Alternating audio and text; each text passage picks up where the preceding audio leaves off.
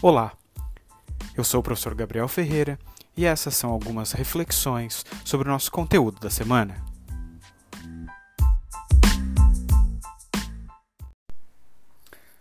Olá! Na aula dessa semana,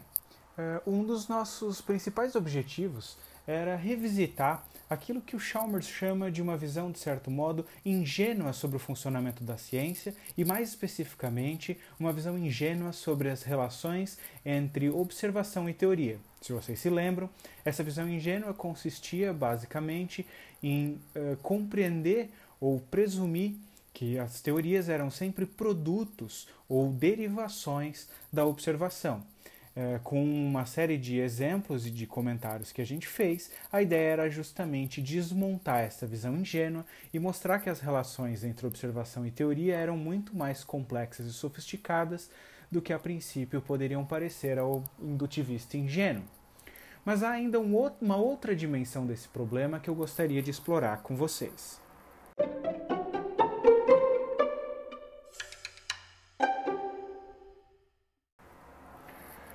Se vocês se lembram, é, enquanto eu comentava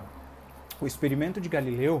acerca da fase cheia de Vênus e de como é, a possibilidade dessa observação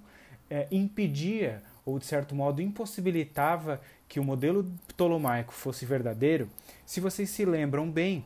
isso dizia alguma coisa sobre a impossibilidade do modelo de Ptolomeu, mas não dizia nada a respeito dos outros dois grandes candidatos que Galileu tinha disponível, disponíveis, ou melhor, a saber, é, por um lado, a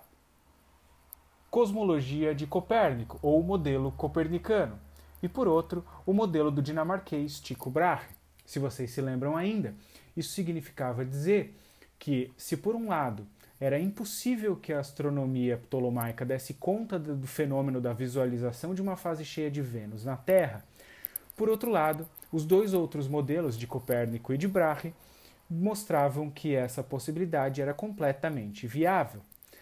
Isso nos mostra ou nos faz aproximar de um segundo problema que eu gostaria que vocês percebessem, aquele que entrou para o rol da filosofia da ciência e, de maneira também especial, na filosofia da medicina, que era o problema da subdeterminação da teoria pela evidência. Esse nome estranho é, depois que você compreende o que cada uma das partes quer dizer, fica menos uh, obtuso. Subdeterminação significa basicamente é, a impossibilidade, ou pelo menos a não satisfação completa de critérios é, determinantes dados por um determinado conjunto de evidências. Voltando ao exemplo do Galileu, isso fica bem fácil de ver no seguinte: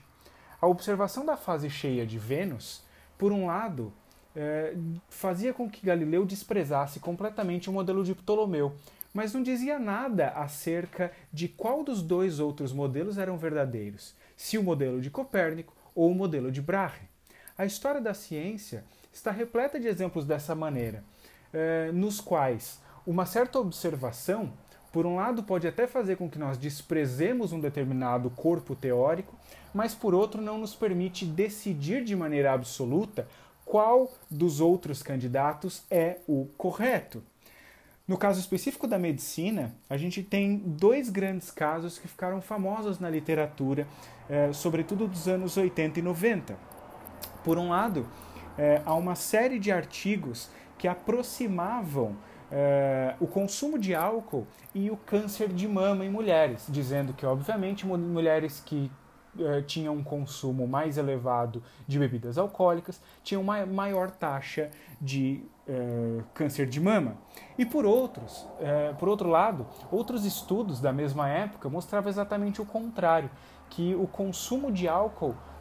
ou era absolutamente irrelevante para o caso de, de uma maior incidência de câncer, cânceres de mama, ou até eventualmente poderia fazê-los diminuir.